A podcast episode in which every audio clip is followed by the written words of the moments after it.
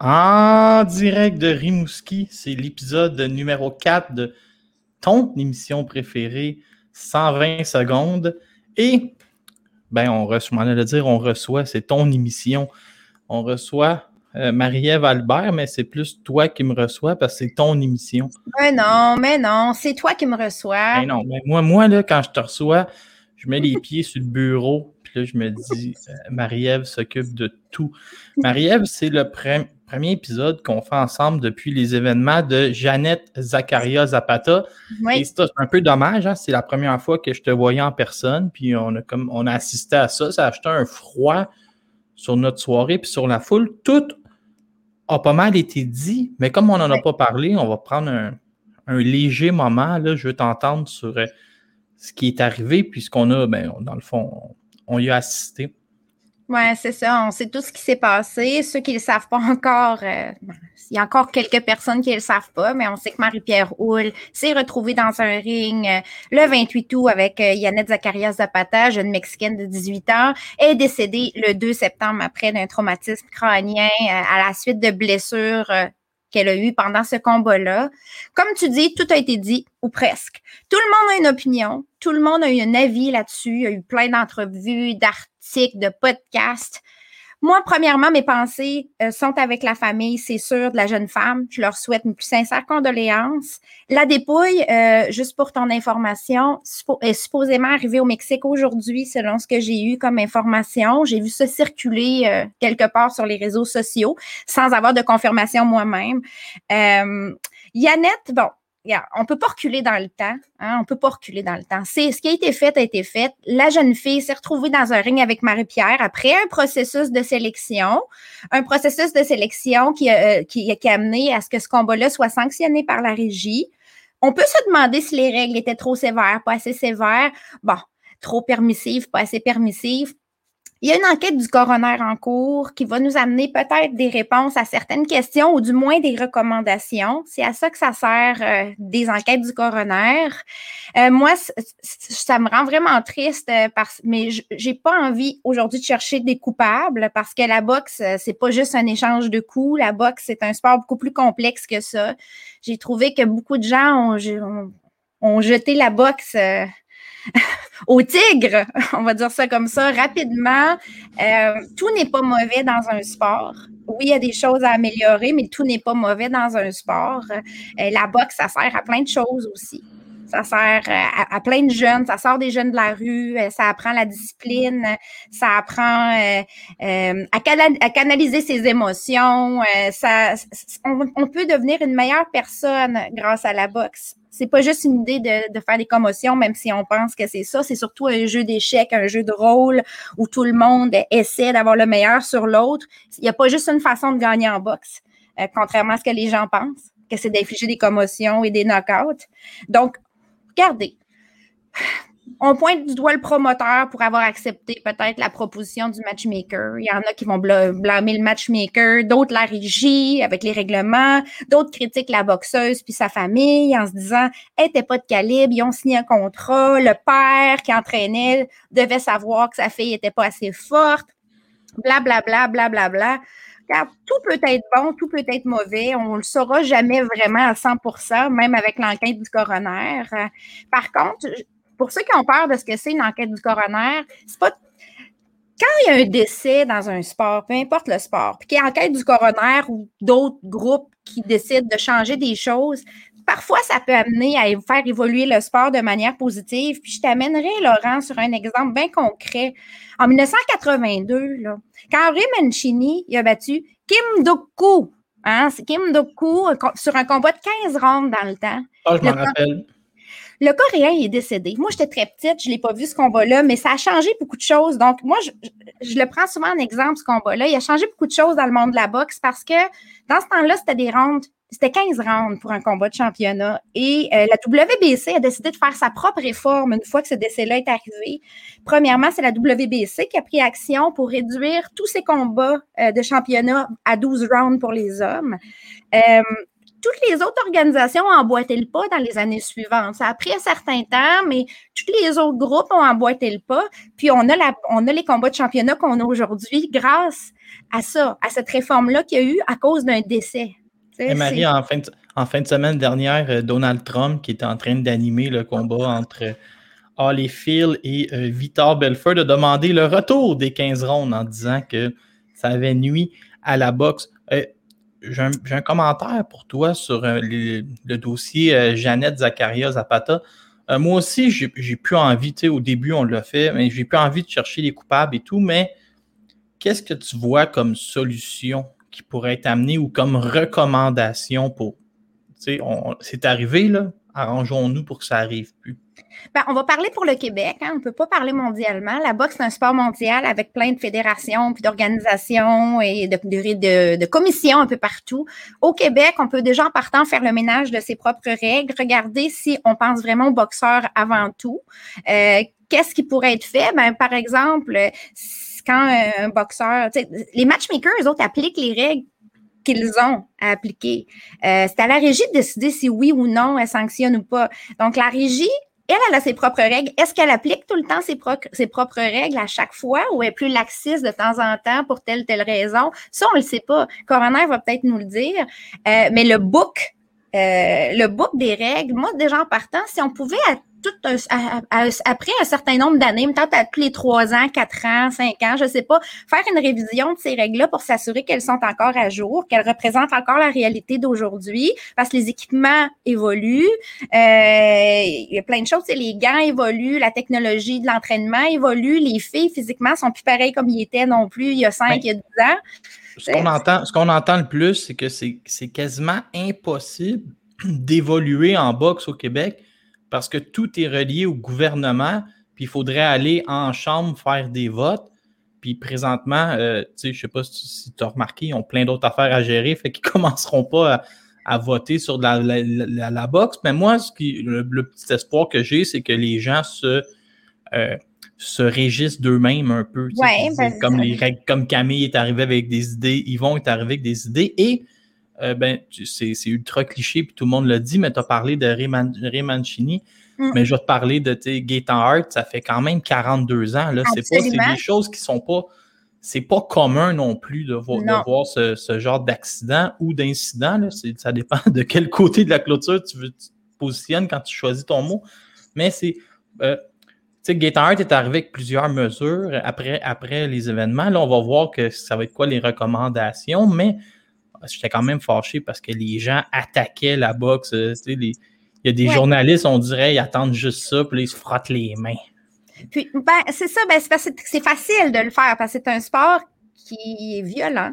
Il faut le dire, c'est de la violence quand même. C'est de la violence encadrée avec un arbitre qui surveille, avec un coin, un médecin. Euh, euh, c'est pas le même type de violence qu'au hockey où tu t'y attends pas toujours, tu te fais frapper, mais c'est de la violence quand même. Moi, j'ai une pensée pour Marie-Pierre Houle aussi. Il faut se mettre dans sa peau présentement. Il y a des gens qui se demandent elle est où présentement, Marie-Pierre, qu'est-ce qu'elle fait? Mais elle prend du repos, Marie-Pierre, puis elle prend du recul, puis elle a, elle a, elle a besoin d'un espace qu'on doit respecter. Je veux juste que les gens comprennent bien parce que ceux qui connaissent pas bien la boxe, moi, je me suis fait dire, ouais, mais elle aurait peut-être pu freiner quand elle a vu. Non, ça marche pas comme ça en boxe. L'adversaire, c'est pas son travail de protéger, c'est pas ton travail en tant que boxeur de protéger l'adversaire. Il y a déjà la commission, la régie qui est censée sanctionner ou pas un combat, première couche de protection. Même encore là, avant la régie, ton propre, ton, ta propre équipe est censée te protéger contre toi-même en te conseillant de ne pas accepter des combats que tu ne devrais pas accepter. Euh, à ce moment-là, eux connaissent ton vrai calibre, ton, ton entraîneur, ton gérant, ton agent. Ah oui, il y, a, un docteur qui est il y a un docteur qui est indépendant sur le qui est aux côtés du ring. Un arbitre qui est capable d'arrêter un combat quand il voit que c'est trop chaud. Tu as un coin qui peut tirer la serviette quand, quand, quand il sent la soupe chaude, justement on peut pas demander à une boxeuse de ralentir parce qu'elle pense que l'autre file pas. C'est à tous ces gens-là, tous ces, ces mécanismes de protection-là de, de, jouer en la faveur de la protection des boxeurs. Si toi, tu freines en tant que boxeur sur le ring, t'es pas à 100% parce que tu as peur, c'est toi qui te mets à risque de manger un coup. Non, ça n'existe pas un boxeur, un boxeur qui freine. Puis ça n'existe pas.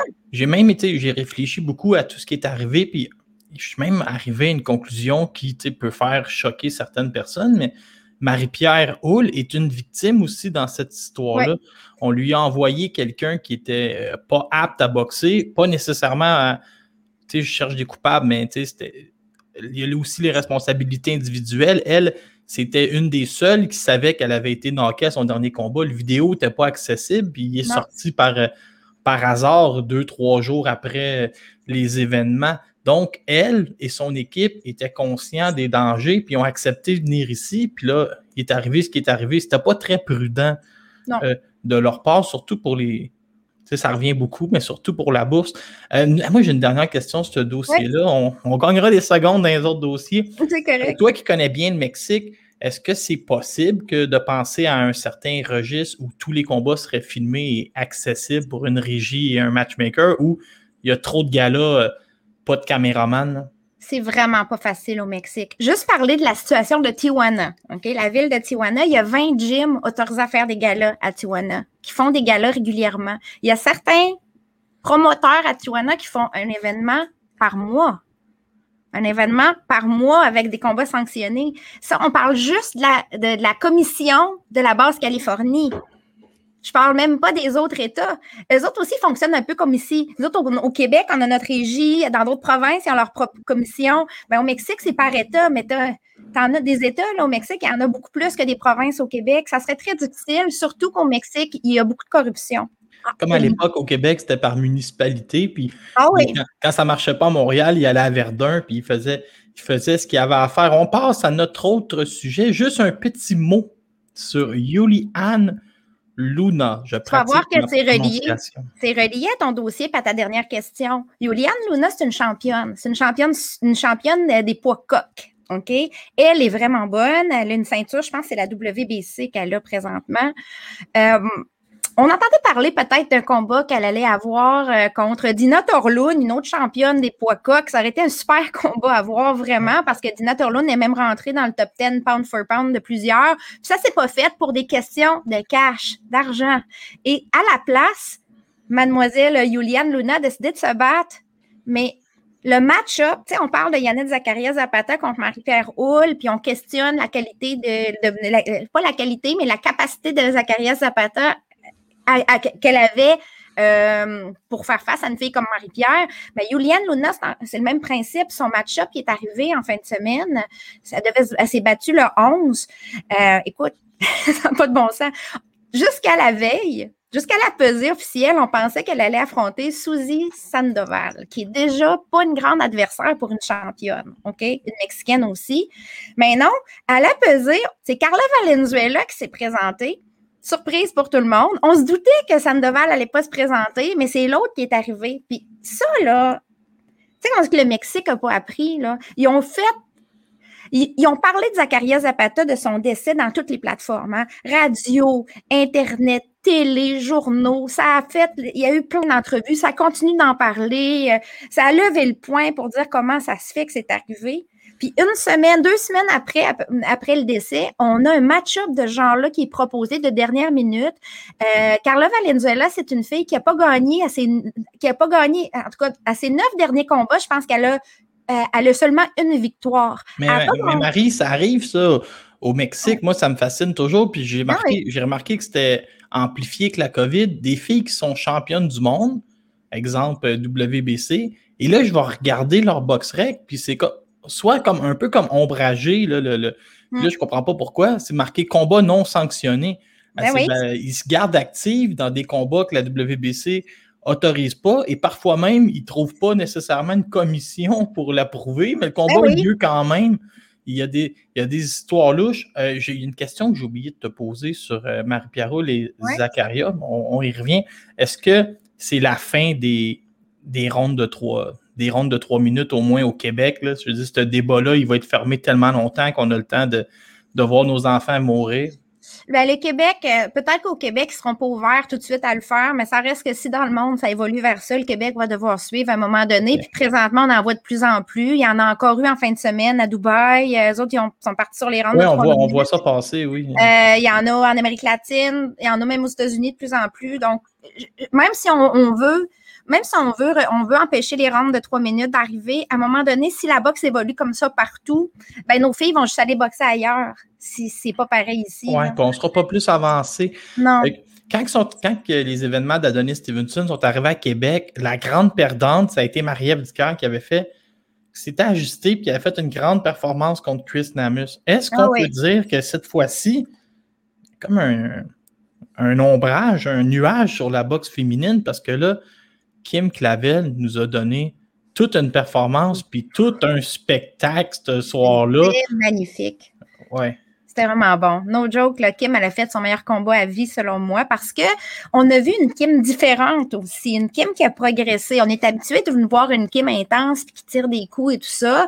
Euh, mais ici, on, a vu qu'elle était plus précise, plus incisive. Elle a duré aussi dans la même intensité pendant toute la durée du combat, euh, pendant 10 rounds. Donc, ça, c'est important. C'est une pratique importante pour Kim. Il fallait qu'elle passe le test de l'intensité fallait qu'elle passe le test de l'intensité puis de la constance. Puis c'est vraiment là-dessus, je crois qu'elle avait misé parce qu'elle veut s'en aller en championnat du monde très bientôt. C'est ce qu'Yvon Michel planifie pour elle.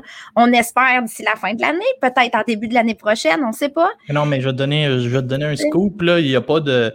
Il a pas de, de réservation ou d'entente, mais ils ont vraiment averti Kim que dans le meilleur des mondes, à passer Noël avec une ceinture euh, devant l'arbre. C'est toujours ça le, plan. Ben, il va y avoir plusieurs opportunités. Si c'est pas au Québec, moi, je pense que m'appeler Bob Arum, mon oncle Bob, s'il a vu ce combat-là, ça va peut-être lui tenter de ramener Kim à Vegas, mais devant des spectateurs, parce qu'il avait beaucoup aimé Kim contre Nathalie Gonzalez. Je suis persuadée qu'il a encore plus aimé Kim contre Maria Soledad Vargas. Te souviens-tu quand Chris Namus était championne, puis il avait voulu l'amener ici? Mm. Bon, Michel lui avait l'avait dit ouvertement, je viens d'y offrir ses trois dernières bourses, une par-dessus l'autre, avec un petit bonus. Si tu regardes la fille qui est championne WBC, il y a comme clairement un, tu sais, comment tu appelles ça, une intrus d'un cadre championne. La fille, je pense, elle a 24 ans, 15, 15 5, elle ne s'est pas battue chez les amateurs.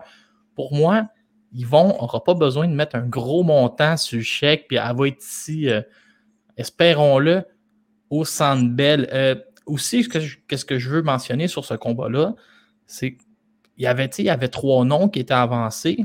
Ouais. Kim, elle a vraiment eu la plus difficile des trois. Oui. Et c'est peut-être la meilleure nouvelle quand tu as à te préparer pour un combat de championnat du monde il fallait pas qu'elle se pogne contre un combat. Il fallait pas que ça soit un combat de tune-up ou un combat qui la fasse bien paraître. C'était ça, c'est le danger. Hein? On veut vendre aussi. Hein? Puis quand on veut vendre la boxe, des fois, c'est intéressant d'avoir quelqu'un qui a une belle fiche, mais qui est pas si bon que ça, parce que ça fait bien paraître la personne qu'on veut monter. Hein? C'est un stratagème qu'on voit souvent en boxe. On va prendre une fille de 10-1, 10-0, mais elle a juste affronté des gens qui n'ont jamais euh, des, des, pros, des débuts pros. Là. Je pense à la, à, la mère de famille qui était venue affronter. Euh, euh, c'est quoi, c'est Nézia Estrada, je pense, Miranda oh. Atkins, ça a duré 5 secondes. Ça, c'est le pire match-up que j'ai jamais vu, sincèrement. Là. Oui, mais en, boxe, en boxe féminine, il y a moins cette culture du zéro-là. Voilà. avec Kim, oui, euh, elle est demeurée invaincue à savoir championnat du monde, mais l'adversaire, j'ai vraiment trouvé que l'adversaire était parfaite pour la progression. L'adversaire était vraiment de calibre. On va saluer le, matchmaker là-dessus, puis j'ai pas détesté la méthode euh, groupe Yvon Michel, que c'était la première fois où il est arrivé d'une pleine honnêteté de regarder sur le poster, il y en a une, sur BoxRec, il y en a une autre, ça se peut que ce soit la troisième. Au moins, on savait à quoi s'en tenir. Comme dirait ma mère, des fois, euh, mieux vaut être honnête quand on, quand on prépare quelque chose. Mais, ma mère n'a jamais, jamais, vraiment dit ça, mais j'ai voulu y inventer une citation. Exactement. c'est moi, chapeau à Kim. Chapeau à Kim. Non, je voulais juste dire chapeau à Kim parce que Maria Soledad Vargas n'était pas ici en touriste. Elle avait des aspirations. Ah, elle a fait trois premiers bons rounds. Après ça, Kim a pris son envol et elle a plus dominé le reste du combat. Mais... mais tu peux sortir tous les clichés. Là. Elle n'était pas venue collecter un chèque de paye ou. Euh, elle n'était pas venue euh, visiter le Santé Là. Elle était ici pour gagner. Puis tu as raison que il y a vraiment eu comme euh, une cassure à partir du quatrième round où elle, c'était juste trop. Là. Kim, Kim était trop pour elle, mais euh, on a vraiment eu un bon combat, puis c'était serré après trois rounds, puis on avait du fun, puis j'étais content parce que, tu sais, dans, sans dire qu'on avait eu des, des combats moins bien balancés, mais Zuski avait vraiment donné un show. Tu sais, Zuski avait vraiment chauffé ton siège, puis Kim a, a brûlé le spot. Tu sais, j'ai ah adoré. Zuski et Kim, ils ont vraiment, ils ont vraiment fourni ce qui, les combats qu'on avait besoin pour triper dans la foule. Puis en plus, il avait arrêté de pleuvoir, fait que c'était comme parfait. C'est parfait. Ami Timlin contre Marie Romero pour le titre. Oups, j'ai oublié un E. Le, titre EBU. Le titre EBU. Le titre EBU. Non, non, non. Euh, euh, quand ça va être en reprise, le monde ne se rendra pas compte de rien. Regarde ça, c'est déjà corrigé. C'est qui, ah. c'est qui ces deux-là? Moi, pour vrai, je ne connais ah. pas. Puis le titre EBU, est-ce que c'est euh, un titre important chez les filles? Je sais que la, chez les filles, IBO qui est quand même important. Chez les filles, tous les titres sont importants. Championne de France, EBU, euh, chez les filles, les filles vont vraiment mettre de l'importance sur la quantité de titres qu'on peut aller chercher, ils vont chérir ces titres-là. Le titre EBU, c'est un type européen, hein, il n'y a pas ça chez nous ici. Euh, donc euh, ici, on avait Marie Romero qui était déjà détentrice de ce titre-là. Marie Romero, euh, qui est une boxeuse 36 ans quand même, qui est chez les Supercoques. Elle devait affronter l'année passée à Ségolène Lefebvre justement pour un autre titre et ça avait été annulé à cause de la COVID.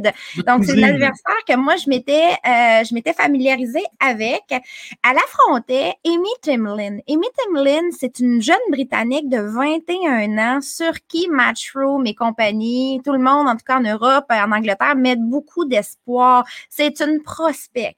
Mais c'était vraiment, elle a pas beaucoup de combats à sa fiche présentement. Donc, ils l'ont envoyée un peu dans la gueule du loup tôt parce que Marie Romero, c'est une fille d'expérience. C'était elle qui avait le titre. Puis c'était, elle était chez elle en Espagne aussi. C'était un gala de deux zones à Barcelone. Donc, Ici, en partant, j'ai trouvé spécial qu'on choisisse Amy Timlin pour euh, cette euh, pour, pour essayer pour essayer d'aller chercher ce titre. Timlin a s'est fait dominer, OK, de A à Z par manque d'expérience surtout, selon moi. Euh, elle n'est pas à sa maturité physique non plus. Puis Marie Romero, elle, ça fait longtemps qu'elle a atteint sa maturité physique. Donc, on voyait vraiment une différence à ce point-là. On voyait là les hésitations de Timlin à certains moments. L'autre savait exactement comment faire pour rentrer et ici, ce, que j'ai aimé de ce combat-là, c'est justement le travail du coin de Tim Lynn, qui a vraiment fait ce qu'il fallait pour protéger sa boxeuse. Au huitième, ils ont décidé d'arrêter le combat. Elle avait une coupure, une bonne coupure, puis aussi, elle n'avait pas de chance de gagner, sauf par knockout. Or, elle était trop fatiguée. Alors, à un moment donné, ta boxeuse a 21 ans, elle n'a pas l'expérience, euh, elle, a, euh, elle a une blessure. On voit qu'elle ne gagnera pas par knockout parce que l'autre est en très bon état, en bonne, en bonne force physique, en contrôle de son combat. Pourquoi faire durer un combat qui peut mettre en danger ta boxeuse? Euh, aussi bien arrêter ça tout de suite, puis retourner au gym, faire le travail de pratique. Puis c'est un peu ça que moi, je veux saluer, c'est qu'en boxe, il n'y a pas juste des trucs bizarres qui se font, puis à la Julian Luna, là, où euh, l'autre s'est fait knocker au quatrième round comme on s'y attendait. Euh, il n'y a pas juste des, des, filles qui ne voient pas d'un œil, qui se présentent à des, à, des ou euh, il n'y a pas juste ça, il y a aussi des coins qui sont très consciencieux de leur boxeuse, qui mentent pas. Puis OK, aller accepter ce combat-là. Peut-être c'est la petite qui voulait aussi, on ne sait pas, mais le coin a le devoir de dire dans un cas comme ça, mettons qu'on dit, OK, tu ne devrais pas l'accepter ton combat, puis elle a vu, elle veut y aller. Le coin doit se dire, ben, la première, euh, au premier signe euh, de, risque à ce moment-là, moi, je considère que tu n'aurais pas dû l'accepter, donc moi, j'arrête le combat. Et c'est ce qui est arrivé ici. Parce qu'on en a vu dans l'histoire des boxeurs qui vont perdre à 21, 22 ans, puis qui vont arriver à, à se regrouper pour avoir une grande carrière. Puis j'aime ça l'histoire que tu me racontes parce que dans les derniers jours, Gabriel Flores Junior, je sais pas si tu as vu ça. Oui. C'était la grosse affaire. Ils, ont fait. Puis même sur ta, ta amie Timlin, je pense que c'est un peu la même chose. Euh, une petite erreur peut-être de, matchmaking ou tu sais, mm-hmm. sur Ami Temlin, ils se sont juste fiés sur le box rec un peu de Marie Romero, puis ils ont peut-être oublié de regarder les, les vidéos. Puis c'est arrivé ça à Gabriel Flores qui est en train de se faire déclasser. Mais là, contrairement à ton histoire qui est belle, euh, lui, Flores, son père voulait arrêter le combat. Flores s'est pitché en plein centre du ring, il est allé continuer. Flores était monté sur le bord euh, des cadres pour demander à arrêter, mais l'arbitre était de dos puis il l'écoutait pas. Ah! C'était moins chic. Mais... Il y a des catastrophes des fois. Mais tu as, raison que si tu es une prospect, des fois le matchmaking est exagéré, mais ça ne veut pas dire qu'elle ne va pas se regrouper et revenir plus forte. Et là, je vais faire un. Aussi, chez les filles surtout, parce que le zéro n'est pas si important, comme on le répétera jamais assez. Donc, une fille qui perd contre Marie Romero à 21 ans pourrait devenir championne du monde dans trois ans. Ben oui, puis d'ailleurs, euh, là, je vais prendre tout ce que tu viens de me dire, puis je vais faire deux liens. Ah oui, let's go. je, suis assez fort comme animateur. Euh, Jessica Camara, elle, elle en a deux défaites, puis n'a jamais été aussi au sommet de sa carrière présentement. Et quand tu parles que tous les titres sont importants, cette semaine, j'ai annoncé le combat de Camara contre Cali Reese. Mm. Je ne sais pas si tu as vu que rapidement, Cali Reese est venu me remettre à l'ordre de dire Tu as oublié une ceinture, fais ton correctif. J'avais oublié, je pense que c'était le titre WBO. Euh, c'est de ça que tu veux nous parler. Il y a trois ceintures en jeu entre Camara et euh, Reese et trois ceintures en jeu contre Cameron et Mary McGee, si je ne me trompe pas. Et là, au final, il va y avoir six ceintures en jeu. C'est super important. Est-ce que Camara est choisi là-dedans? Mais je veux poser une question avant que tu nous analyses tout ça. Est-ce que c'est vraiment le fait que Camara est allé battre Ether Hardy, sa télévision américaine, qui donne tout ça, ou était déjà comme bien placée, là, avait, avait perdu, je pense, contre la, mannequin, la fille de. La, comment elle s'appelle? La Oui, elle avait perdu très serré contre elle, fait que son nom était déjà, était déjà là. Mais là, Camara, c'est l'explosion, c'est l'année de sa vie, 2021. Euh, Camara, il y a plusieurs raisons pourquoi Camara a été choisie. Entre autres, c'est sûr qu'elle a le même agent que Mary McGee, entre autres, et, euh, Reese, OK? Donc, c'est sûr qu'ici, il y a un avantage. Le gars, Il a bien flogué son monde, hein, on s'entend. Sauf que Camara, fallait quand même qu'on puisse justifier qu'elle soit dans ce, ce quatuor-là.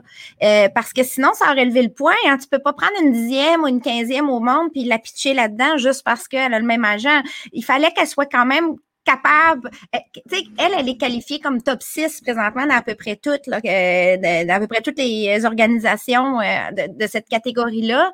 Euh, elle mérite sa place. Elle mérite sa place. Puis, ça va être, c'est une fille qui vend aussi. Elle a un charisme vraiment indéniable. Je peux le dire, là, elle est vraiment cute. Elle a tout pour elle. C'est sûr que. Puis ce que j'aime aussi particulièrement de ce quatuor-là qui a été choisi, c'est que c'est quatre filles qui se respectent énormément.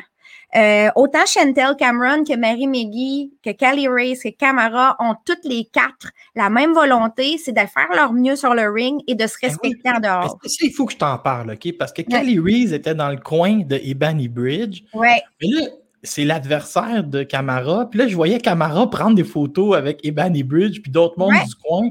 Est-ce qu'on a dans ma tête, je me disais, lance, lance-y des bouteilles d'eau, c'est ton adversaire. Puis là, il y avait, il y avait beaucoup de respect, mais J'aimerais ça que tu me parles de Cali Reese, parce que je me rappelle de Cali Reese qui était la partenaire d'entraînement de Marie-Ève Dicker. Marie Dicker est allée là-bas pour un peu comme choquer ses habitudes ou ce qu'elle disait, je me rappelle, à Montréal, comme je suis trop respecté, quand je suis arrivé à Philadelphie, le monde, il, riait de moi, puis il a vraiment fallu que je travaille fort dans, à l'entraînement, puis elle est allée s'entraîner avec Cali Reese. Mais Cali Reese, euh, c'est du gros calibre.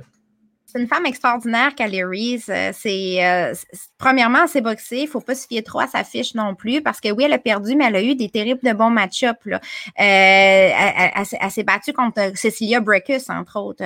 on l'a déjà vu contre Christina Hammer. c'est vraiment une fille qui a déjà affronté des grosses pointures. Elle est championne présentement. elle a une, une des ceintures qui va être en jeu contre Camara. Et c'est aussi une militante. C'est une fille qui est militante. elle est elle, a des origines de Première Nation d'un côté de sa famille et elle est très militante, Kelly Reese, euh, pour les droits des Premières Nations partout dans le monde. C'est important pour elle. Ça va imprégner pas mal tout ce qu'elle fait dans sa vie. Autant dans, par sa mode, la mode qu'elle va suivre, qu'est-ce qu'elle va publier sur ses comptes Instagram, sur ce qu'elle va amener avec elle, entre autres, euh, dans sa marche vers le ring. Euh, on voit beaucoup, beaucoup ces cultures des Premières Nations-là intégrée dans son quotidien. Euh, Reese, euh, c'est une, une fille, comme, comme on dit, qui s'est entraînée avec plusieurs bonnes personnes et elle, elle s'entraîne, entre autres, présentement avec Ebony Bridges. C'est pour ça qu'elle est dans son coin.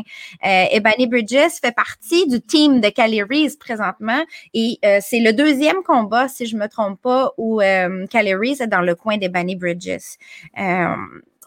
donc, oui, Camara, Camara connaît très bien connaît très bien Callie, Reese. Il va y avoir un grand respect. Euh, c'est des filles qui s'encouragent entre elles. Chez les femmes, on voit ça plus que chez les hommes. Ah oui? Oui, beaucoup plus que chez les hommes, euh, du moins en boxe, euh, parce que le sport doit croître. Ils veulent faire avancer leur sport. Elles ont toutes le. En boxe masculine, le sport est déjà au top.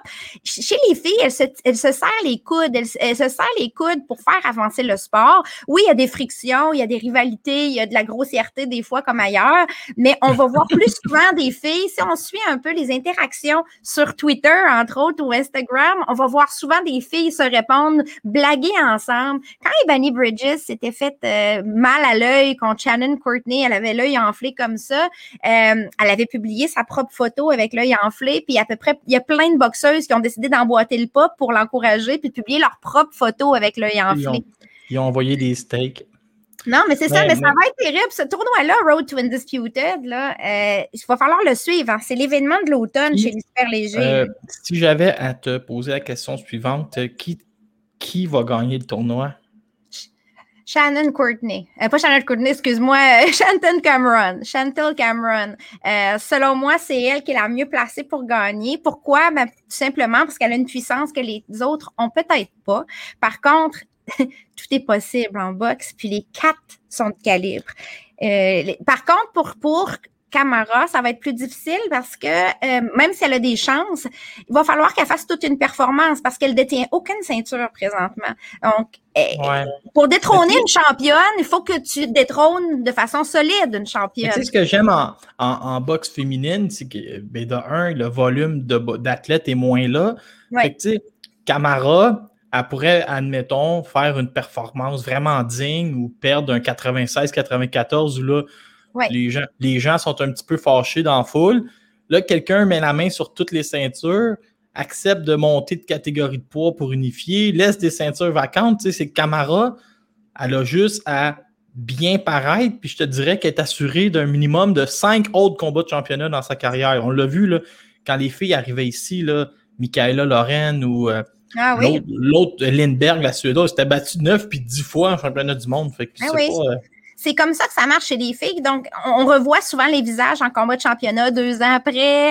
Euh, Camara a toutes ses chances. Hein. Kelly Race, by the way, elle s'est battue contre Diana Prazak il n'y a pas si longtemps. Puis elle n'avait pas fait le combat de sa vie. Hein. Et c'était vraiment. Euh, j'ai trouvé tellement bonne contre Eder Hardy, les combinaisons, les déplacements. Tu te dis, elle a, toutes, elle a toutes les chances. C'est sûr qu'il y a du gros calibre devant elle, mais moi, je te fais un annonce. le momentum, ben, c'est Camara qui a le momentum. C'est pas Callie Reese. Callie Reese a déjà une ceinture, mais avec Diana Prazak, ça a fait un peu patate. Là.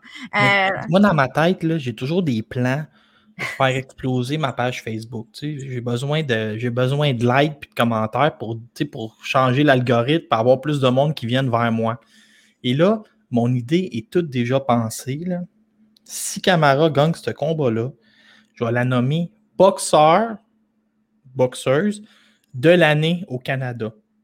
Parce que elle aurait une victoire sur puis je calcule qu'il n'y a pas un homme au Canada qui a fait la même chose, qui aurait fait la même chose. Fait que là, moi, je me range derrière Camara pour faire exploser mes affaires personnelles. On va tout faire ça. non, mais c'est.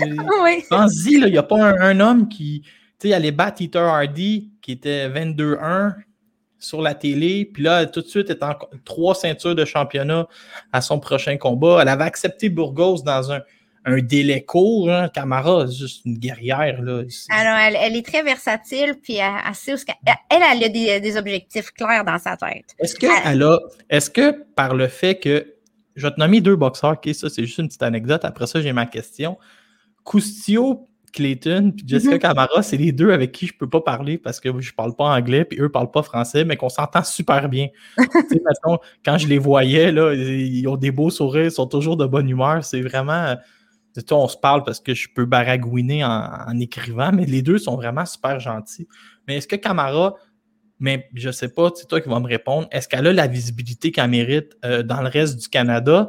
Parce qu'au Québec, elle parlera jamais français. Euh, ben, elle essaie. Non, non, mais elle s'améliore beaucoup, mais on dirait que c'est des journalistes, là, ils ont, ils, ont, ils ont leur boxeuse. Puis elle n'a pas assez de visibilité. Euh, les gens, parce que c'est de la boxe féminine à la base, mais pas juste c'est de la boxe féminine parce que c'est Jessica Camara, c'est une fille qui est low profile, c'est pas une fille qui va gueuler, c'est pas une fille qui va faire du scandale, c'est une fille sur l'équipe nationale B en Ontario. C'est une fille qui a, fait sa vie qui fait sa vie tranquillement, qui fait, qui fait du plein air, euh, tu sais, c'est une chouette fille d'ailleurs à aller suivre. Hein. Ceux qui la suivent pas justement, donnez-lui donc un peu de visibilité, c'est le temps de le faire. Je te raconte un autre de mes, de mes anecdotes personnelles. Je trouvais que Camara méritait beaucoup mieux quand elle avait affronté Eater Hardy. Fait que là, est-ce que tu sais qu'est-ce que j'avais fait? La journée avant, tu avais sa conjointe, Erika Hernandez, qui affrontait Brie Halling. Fait que je pense que le lundi, j'avais pris mon téléphone, j'avais appelé Régent Tremblay, puis j'avais dit Régent, c'est la plus belle histoire d'amour du Québec. J'avais tout compté, les deux se battaient pour des combats importants. Régent avait fait deux pages dans le journal. Fait que là, moi, j'étais fier parce que je me sentais comme un, un lobbyiste de la boxe féminine. Tu sais. Comme bravo, Laurent, ah comme, mais comme là, cette histoire-là de Camara, inquiète-toi pas, je vais appeler Mathieu Boulay, je vais appeler Régent, je vais leur raconter qu'il y a un combat pour trois ceintures, puis que c'est un tournoi. Puis... Si elle gagne, c'est pour Undisputed. Ça va se faire vite, là, parce que là, on a le combat, le premier combat entre Mary McGee et Cameron, euh, en, si je me trompe pas, c'est en octobre. En novembre, tout de suite après, on la date reste à confirmer, ça va être Camara contre Kelly Reese. Et selon moi, décembre ou janvier, ça va venir, il va y avoir le troisième combat. C'est vite, là, c'est un tournoi à trois combats. Hein? Chacun son Les deux gagnantes de trois ceintures s'affrontent pour Undisputed. Est-ce qu'on envoie la gagnante contre euh, Cathy Taylor après? Je sais pas. C'est possible, mais euh, tout est possible. on va en parler tantôt de Cathy Taylor. Je suis content, je, viens, de voir ça. Euh, là, on, là, on va parler de ma préférée, Ebony Bridge, que j'adore, qui a fait un combat compliqué contre Melis Gangloff. Et là, en plus d'être compliqué, c'était l'arbitre qui remettait les cartes et lui, il aurait mis, si ma mémoire est bonne, une carte de 77-76. Donc, il y avait un rond 10-10. Il y avait 5, 4 ronds à 3 avec un rond 10-10, je sais compter. Euh, qu'est-ce qui est arrivé dans ce combat-là? Ibani, elle a clairement. Est-ce qu'on est l'avait euh, qu'on la surestime un peu parce qu'elle est trop bonne, ces médias sociaux? C'est pas qu'on la surestime. Ebony, elle a fait le combat qu'elle pensait devoir faire, mais c'est euh, Gangloff qui a surpris tout le monde parce que Mylis a fait, elle a fait évoluer sa boxe énormément depuis qu'elle s'est battue contre Elise Cotney en début d'année. Euh, en début d'année, elle avait accepté un combat contre Elise Cotney dans ce qui n'était pas dans sa catégorie de poids. On en a parlé ensemble d'ailleurs. J'ai fait une entrevue avec Mylis Gangloff qui est sur ma page YouTube de 120 euh, secondes. Si vous voulez en savoir plus sur tout ça. Mais ce qui est arrivé, c'est qu'elle a fait évoluer sa boxe. Elle a changé d'entraîneur. Elle est avec Myriam Lamar maintenant, qui est une très grande boxeuse française, qui ne se bat plus présentement, mais qui a énormément de connaissances en boxe. Et euh, ben, elles ont monté un stratagème, elles ont coincé Ebony carrément. Ebony s'attendait à avoir une pressure fighter sur elle, puis elle a vu une fille plutôt euh, qui feintait, qui se déplaçait, qui était rapide, puis le but c'était pas de pas se faire toucher là, là Gangloff, ce qu'elle voulait, c'était se faire le moins touché possible, mais de gagner contre Ebony. Et selon moi, elle avait gagné ce combat-là. Je lui avais donné 5 rounds sur 8. Euh, d'autres personnes en ont même donné 6. Est-ce que, est que le promoteur refait le combat où il veut trop protéger l'investissement et il passe à d'autres choses. Je ne crois pas que ce combat-là va se refaire. Je crois pas. Je crois pas qu'il va y avoir un rematch, même si ça serait excitant comme rematch. On veut tous voir un rematch. C'est toujours excitant avec. Si c'est un rematch, il faudrait que ça soit devant trois juges cette fois-là. Je, moi, j'aime pas la formule du juge-arbitre, euh, surtout dans un combat comme ça. Où... Moi, je l'avais déjà vu, le juge-arbitre, avec deux autres juges, puis on remet trois cartes, dont dont une, c'est l'arbitre. Ça arrive souvent en Europe. Mais une carte comme ça, j'avais jamais vu ça. Et là, on va parler tout de suite de Cathy Taylor. Cathy Taylor, il y, a quelque chose qu'il faut que tu m'expliques. Parce que là, c'est la meilleure au monde. Euh, le monde s'achale entre, elle et Clarissa Shields. Clarissa Shields, elle rince tout le monde à zéro. Cathy Taylor, c'est comme une machine à faire des 96-94. Elle gagne, mais elle trouve un moyen. Euh, c'est quoi le buzz là? Qu'est-ce qui est arrivé? Il y a des gens qui me disent qu'elle était tellement bonne chez les amateurs. On dirait qu'elle est moins bonne chez les pros. Euh, Cathy Taylor, elle a des combats difficiles depuis toujours. Elle est arrivée chez les pros avec des combats difficiles, puis elle, accepte tous les combats difficiles. Elle a pratiquement jamais eu de combat simple. Faut pas sous-estimer les adversaires qu'elle choisit. On, elle prend jamais de ce qu'on appelle des jambons dans, le jargon. Donc, si on compare les adversaires que Clarissa Shields a eu versus les adversaires que Cathy Taylor a eu, oui, Clarissa Shields a eu certains adversaires de qualité, mais pas tous. Et tandis que Cathy Taylor, elle, elle a toujours des gros défis devant elle. Elle dit pas non à des défis, elle a peur de rien. Maintenant, est-ce que ce qu'on a vu contre Jennifer Hand, c'était sa meilleure performance? La réponse, c'est non. Est-ce qu'elle a fait le nécessaire pour gagner? La réponse, c'est oui, parce qu'il euh, y en a qui lui ont donné pratiquement tous les rounds. Juste une petite coche au-dessus de l'autre. Tu n'as pas besoin de dominer à 100% un round pour le gagner. Tu as juste besoin de dominer un petit peu. Donc, c'est ça. Maintenant, es-tu moins bonne qu'elle était? Difficile à dire. Difficile à dire. Non, pas que, non, mais comparé à sa version amateur. Ben, sa version amateur, la boxe amateur et la boxe pro, c'est deux affaires différentes. Euh, dans boxe amateur, tu fais trois rounds de trois, de trois minutes puis c'est fini. La gestion de ton énergie n'est pas la même. Quand, elle peut pas boxer de la même manière sur du 10 rounds, surtout qu'elle a fait du 10 rounds tout le temps ou presque. Elle fera jamais un 6 rounds ou un 8 rounds, c'est toujours du 10 rounds. Non, ça devrait pas, non? Non, fait que, c'est ça. Là, il parle d'elle, hein, il parle de, il parle d'un grand combat contre euh, Amanda Serrano, peut-être en début 2022 à New York. Et ça semble être parti pour se faire, même si on sait, c'est des grosses annonces, puis on sait pas. Elle, elle est willing, puis Serrano est willing. Serrano, Serrano, ce que je lis, c'est qu'elle est vraiment prête, elle veut juste être payée en conséquence sans. En parlant de, en parlant de parler comme qu'elle est gourmande. Personne n'a l'air de parler qu'elle est gourmande ou qu'elle ambitionne, mais elle veut, un, le montant, euh, un montant raisonnable pour affronter. Euh, ce, qui, est légitime, si ce combat-là a, lieu à New York, c'est sûr que moi, je vais essayer d'y aller. Parce que ça va être vraiment, pour moi, Amanda Serrano est importante pour moi. C'est une boxeuse que j'adore. J'aime beaucoup Cathy Taylor aussi. Je crois que ça serait le combat à, ne pas manquer. New York. Ouais, falloir que je me fasse commanditer mes déplacements. Là. Ouais, ben, ça se peut que tu obligé de piger dans ton CELI. Euh, j'aime l'idée que tu fais toujours des liens pour rendre la vie facile à l'animateur. Controverse dans le coin d'Amanda Serrano contre Yamilette Mercado. L'entraîneur, est-ce que c'est le conjoint aussi de, d'Amanda Serrano, je pense qu'il Non, c'est, le beau-frère, c'est le conjoint de Cindy, sa sœur. Il manque de classe. Écoute, c'est pas la première fois. Tu sais, quand Serrano s'est battu contre euh, Bermudez, il n'y a pas si longtemps que ça, en début d'année, il s'était fait expulser en plein combat du coin. OK? C'est un combat qui était à Porto Rico. Là, elle se prend contre Yamilette Mercado sur une carte de Showtime, en sous-carte de Jake Paul. OK? Elle gagne, c'est un bon combat. Yamilette Mercado est quand même amochée, elle a une bonne coupure au visage, verticale, elle a eu besoin de soins et tout. J'ai rien à dire contre, Amanda puis sa boxe. Elle a fait ce qu'elle avait à faire. Mais dans le coin, il y avait l'autre, Jordan Maldonado qui s'appelle. Le beau-frère? Le beau-frère, le coach, il beuglait, puis il beuglait, puis il beuglait des insanités. Ça finissait plus entre les rounds, pendant le combat. Mais il y a quelqu'un qui manque, il y a quelqu'un qui manque le, le bateau là-dessus. Je vais donner un exemple. Moi, je suis déjà allé dans un combat, puis les gens euh, un peu plus perspicaces vont deviner vite de qui je parle. Je suis déjà allé dans un combat où le père était beaucoup trop vocal. Et un moment donné, le monsieur de la régie, qui est un ancien policier à l'époque, est allé le prendre par le bras. Calmement, il a dit Tu viens écouter le reste du combat, assis à côté de moi, cher ami. Et ça s'est beaucoup calmé. Est-ce que ça manque simplement de, rigueur dans la commission athlétique d'aller lui mettre la main sur l'épaule? Ben là, ils ont décidé de rattraper le tir, la commission de l'Ohio, ça se passait à Cleveland, donc c'était la commission de l'Ohio. Ils ont rattrapé le tir parce que, mais parce que Miaminette Mercado portait plainte. Et là, le clan Mercado a porté plainte après parce que ça a l'air que même en sortant dans l'ambulance, il fallait qu'elle aille en ambulance. il, continuait de l'écœurer. Écoute, pendant qu'il était en train de rentrer dans l'ambulance, ça finissait plus. Fait que là, ils l'ont suspendu. La commission de l'Ohio, ils ont suspendu, ils ont enlevé son permis euh, d'entraîneur pour euh, six mois, si je me trompe pas, mais juste en Ohio. Là. Il est pas été. Il a, juste, ils ont juste oui, mais euh, habituellement, les autres commissions sont supposées se porter garante de la la suspension de l'Ohio. Ben, hâte de voir ça. Moi, j'y crois pas ben, ben.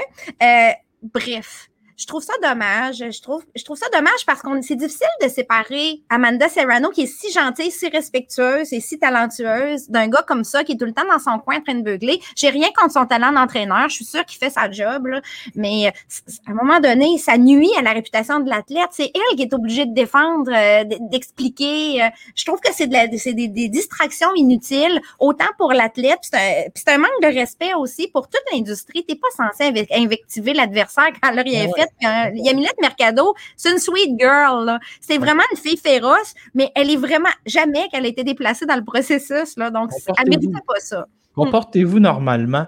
Euh, d'habitude, avec mon problème de concentration, euh, c'est assez rare que j'écoute des documentaires parce que je pars aux fraises puis je manque la moitié. Mais là, je t'admets que j'ai été captivé parce que Christy Martin, ah. euh, moi, je m'en rappelle parce que quand j'ai eu l'âge de sortir, là, d'un bar pour écouter des galas de boxe. J'étais en plein dans l'époque où chaque gala important, de, souvent c'était de l'AOYA, puis il y a eu Tyson. On avait Christy Martin en sous-carte. Puis je me rappelle que c'est une époque où quelques jours après, je pouvais l'écouter à RDS. Donc, Yvon Michel, Jean-Paul Chartrand me l'ont vraiment bien expliqué qui c'était qui Christy Martin pour la boxe féminine. Et quel documentaire! Moi, je comptais ça au monde mon travail. même ceux qui n'aiment pas la boxe, OK? Je leur disais, il faut que tu écoutes ça, c'est surréaliste. Là, ils me disaient pourquoi?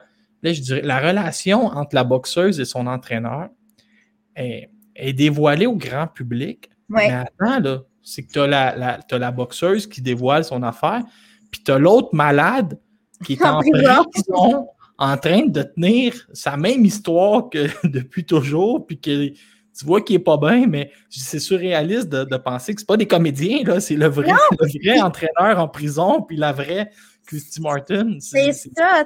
un petit peu plus tôt cette année, à CBS, il y avait eu un documentaire qui parlait aussi de ça. C'était un petit peu dans la même veine, sauf que ça va beaucoup plus loin parce que, comme tu dis, on a les commentaires de Jim Martin depuis sa, de sa prison.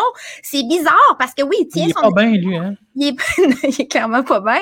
Puis là, on, il tient son histoire. Puis en même temps, tu vois qu'il y a une forme de nostalgie. Puis là, il pétillant quand il parle des, exploits de Christy Martin. Hein? Regrettez-vous vos agissements?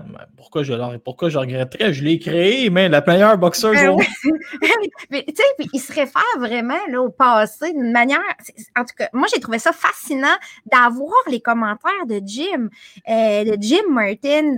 C'était vraiment intéressant. Ça amenait totalement une autre dynamique que les documentaires qu'on avait déjà pu prendre ou les histoires qu'on avait pu lire sur Christy Martin. Et c'était fait quand même dans le respect. Euh, c'était quand même c'est un documentaire qui est fait. Les deux côtés sont consentants de raconter leur, leur version.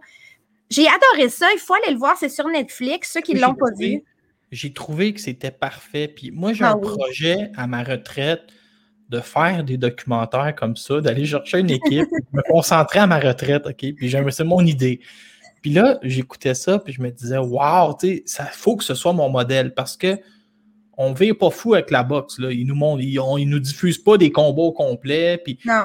C'est pas. La boxe est là, mais elle est là comme en, toile de fond, mais c'est vraiment la relation.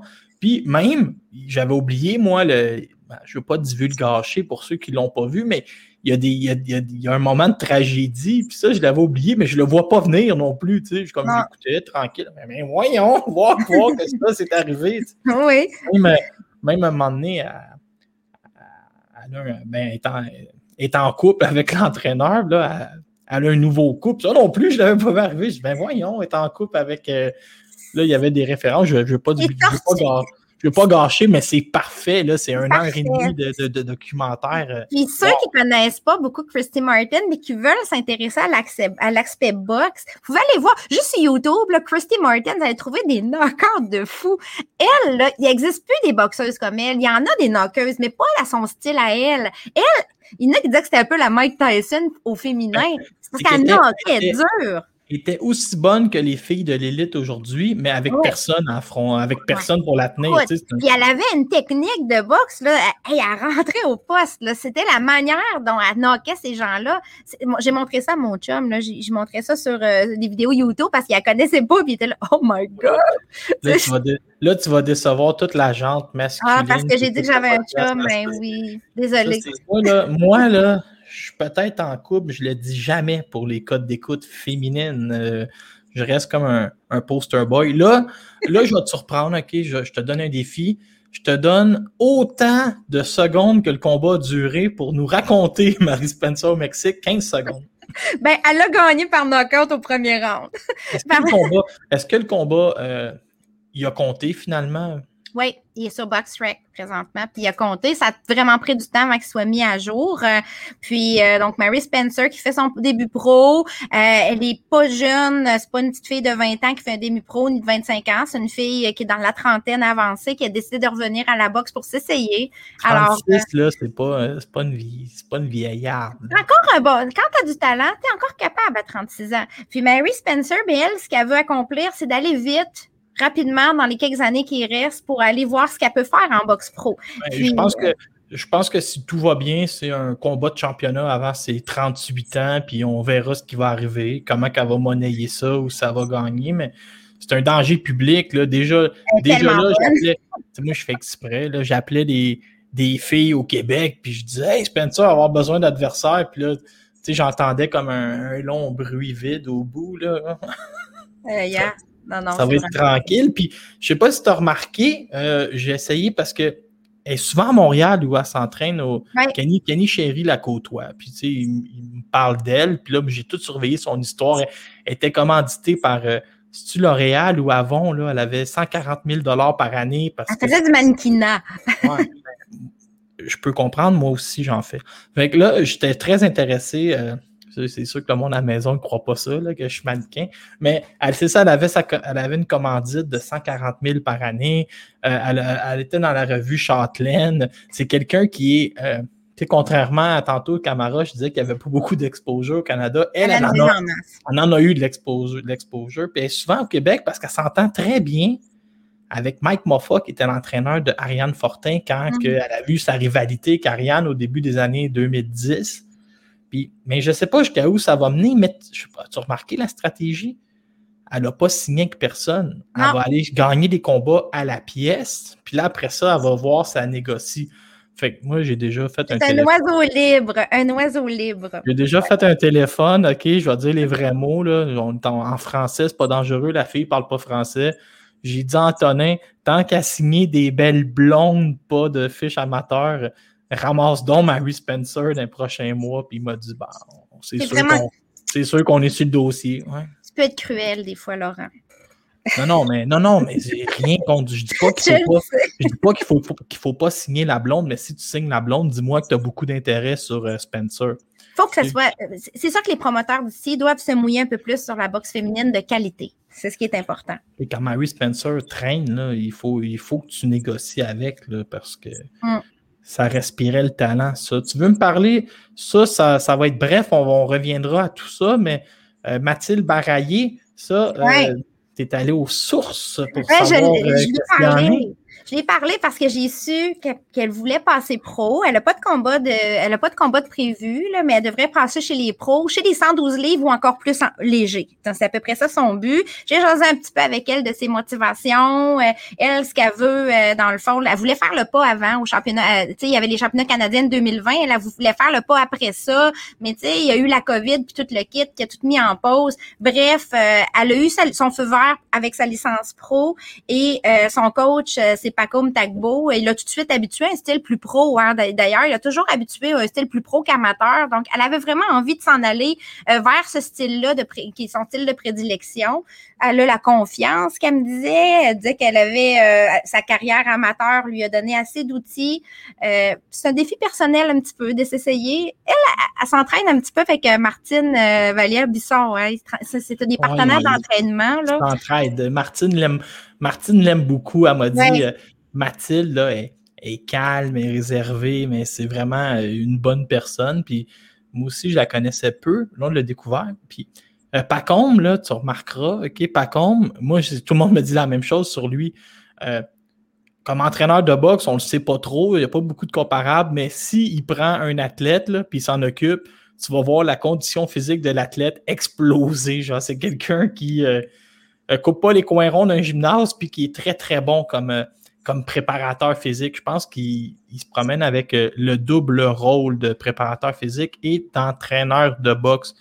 Nouvelle entente entre Boxer et Savannah Marshall est là. Savannah Marshall, puis Clarissa Shields, les deux. Leur carrière, c'est avec un piano dans le dos tant qu'ils ne règlent pas ça euh, une contre l'autre. Là, on a un petit peu un avantage parce que Boxer a aussi une entente pour que Clarissa Shields puisse se battre sur leur gala. Donc, euh, voilà, on a là, on a un pas de plus de fait. Est-ce que ça va se faire de cette manière-là? Je ne le sais pas. Mais une chose est sûre, Boxer a décidé de s'entendre avec plusieurs filles présentement, puis ils vont essayer de pousser pour que Clarissa Shields et euh, Amanda, euh, euh Savannah Marshall puissent se battre l'une contre l'autre. En attendant, c'est sûr que Savannah Marshall, elle a un combat de prévu hein, bientôt, justement, avec Boxer. Ça va être contre Lolita Museya. Ça, c'est intéressant, c'est de la boxe africaine. On a une fille de 16-0, 8 knockouts. On ne sait pas c'est quoi le calibre de Mouzeya. Elle est bien cotée. On ne sait jamais. Hein. Moi, je, vais te conter mon, mon anecdote. Là. Julius et Dongo, qu'on ne connaissait pas. Je savais juste qu'il avait privé. Euh, euh, avait privé. Euh, comment il s'appelle? Ça y est, j'ai oublié mon nom. Il avait privé mon ami au Québec, Ghislain Madouma, d'aller aux Jeux Olympiques. Puis là, Ghislain. Olius Sidongo, on ne le connaissait pas, puis il avait affronté Edouard Troyanovski. Troyanovski, c'était le, le Golovkin euh, russe, puis une gauche, 16, 16, secondes. Fait que tu ne sais jamais quand tu es invaincu comme ça, là, tu ne sais jamais ce que ça peut donner. Moi, j'ai toujours beaucoup de curiosité. Là, toujours beaucoup de curiosité ah, quand il y a un boxeur africain qui arrive. Puis ça, ben c'est ça. C'est une knockeuse. Elle a 8 knockouts. Pareil, Savannah, euh, Savannah, Marshall a aussi des knockouts. Alors là, j'ai hâte à ce combat-là. Moi, j'ai hâte de pouvoir vous en dire plus. J'espère que Mouzeya va bien faire. Je m'attends à ce que Savannah gagne, mais on ne sait jamais. On ne sait pas. Surtout en début de combat, quand euh, on dirait que tu es reposé, puis c'est là que les filles frappent fort. Et là, ça va être le prochain segment, là, ça va être le segment le plus drabe de l'histoire de 120 secondes. on est à huit jours de la pesée officielle et on n'a aucun, on n'a rien à vous dire. Fait que là, on pensait, nous autres, faire le podcast, arriver, ah, Bray affronte une telle. Léla Baudouin en affront, elle m'a déjà sermonné parce que je prononçais Léla comme un gars de cantine. Euh, on n'a rien à se mettre sous la dent. Est-ce que, on va profiter de te poser la question, est-ce que c'est un peu la faiblesse de la boxe féminine en temps de COVID? comment tu fais pour monter tes filles s'il n'y en a pas? Oui et non, c'est la faiblesse de la boxe féminine en temps de COVID, peut-être euh, au Québec peut-être au Québec. Euh, ailleurs, euh, les combats se font. Euh, c'est sûr que c'est difficile, la conjoncture n'est pas évidente avec la double vaccination qui est demandée, les quarantaines, les déplacements, c'est compliqué. La frontière était fermée il n'y a pas si longtemps. Là, c'est ouvert. Bref, on va attendre. Mais une chose que je sais, c'est qu'il devrait y avoir au moins un combat de filles sur ce gala-là. Au moins. Moi, j'ai promis. Moi, j'ai promis de ne pas parler.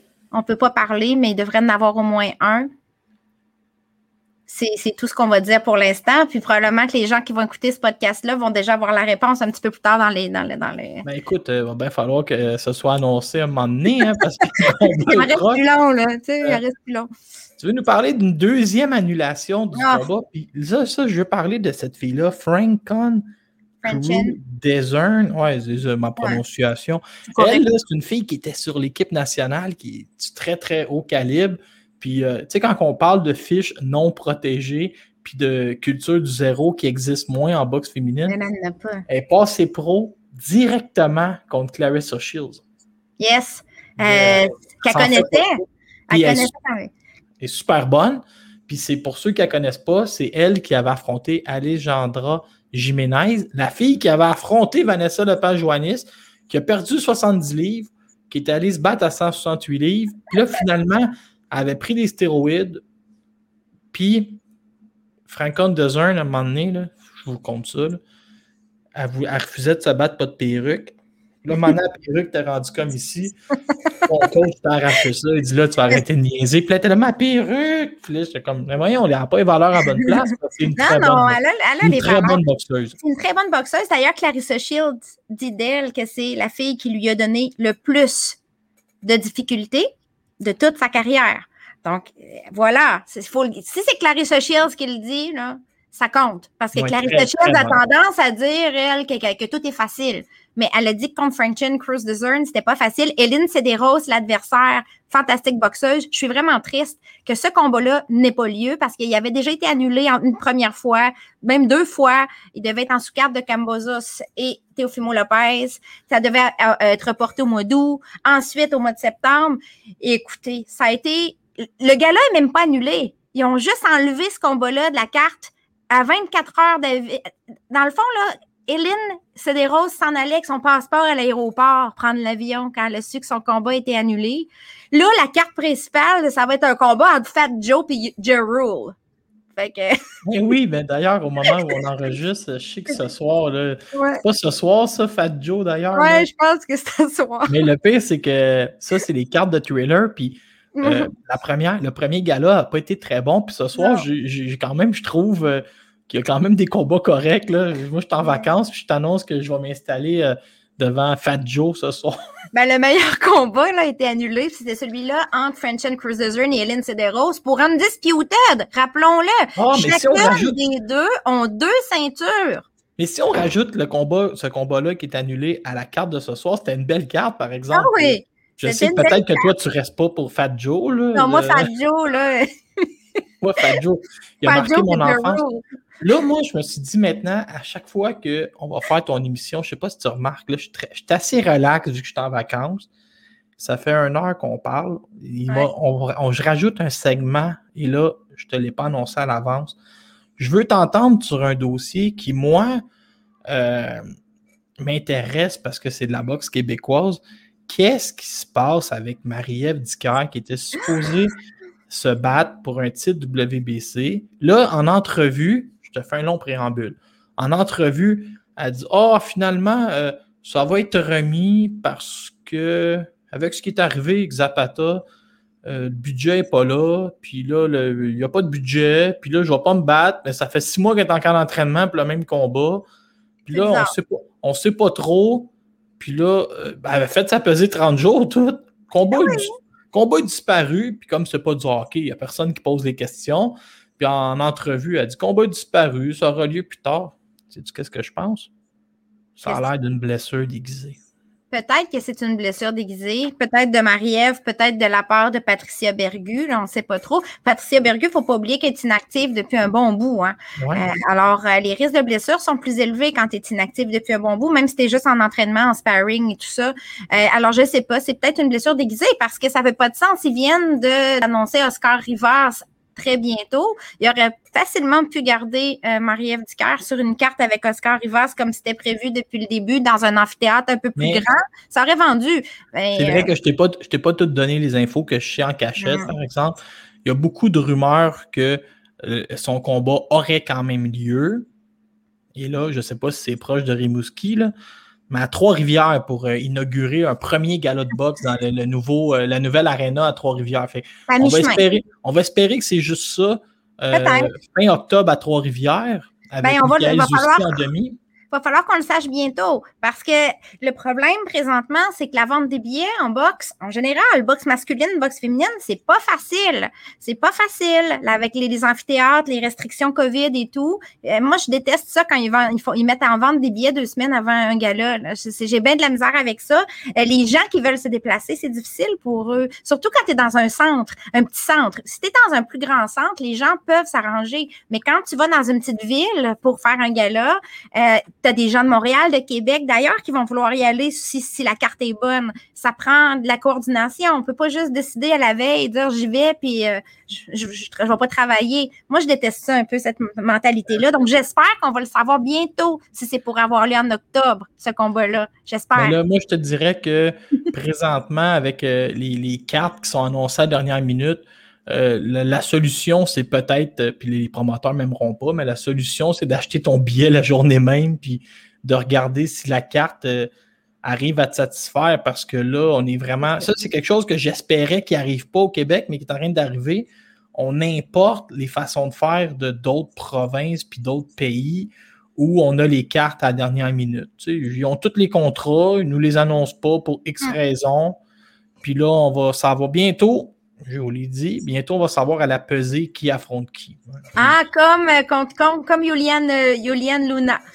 Et ça, c'est bon, tu vois, t'as comme ça, t'as fait un cercle pour finir ça le doit podcast. être ça qui est arrivé. Ça doit Fait être ça qui est arrivé. Écoute, sur ce podcast-là, maintenant, c'était- maintenant, on est vraiment en 2021, disponible sur ta chaîne YouTube euh, 120 secondes, disponible, chaîne. ouais, disponible aussi pour ceux qui veulent l'écouter en audio. Quatrième épisode d'une série d'au moins 1000. Fait que merci d'avoir été là. Et ce que j'aime, c'est on voit encore de la passion dans tes yeux. Oui, pour l'instant, ça reste. Après quatre, là, après quatre, là, je suis encore Je pas patiente. encore embarqué sur le pilote automatique pour jaser de boxe. Merci d'avoir été là et à la prochaine. Bye!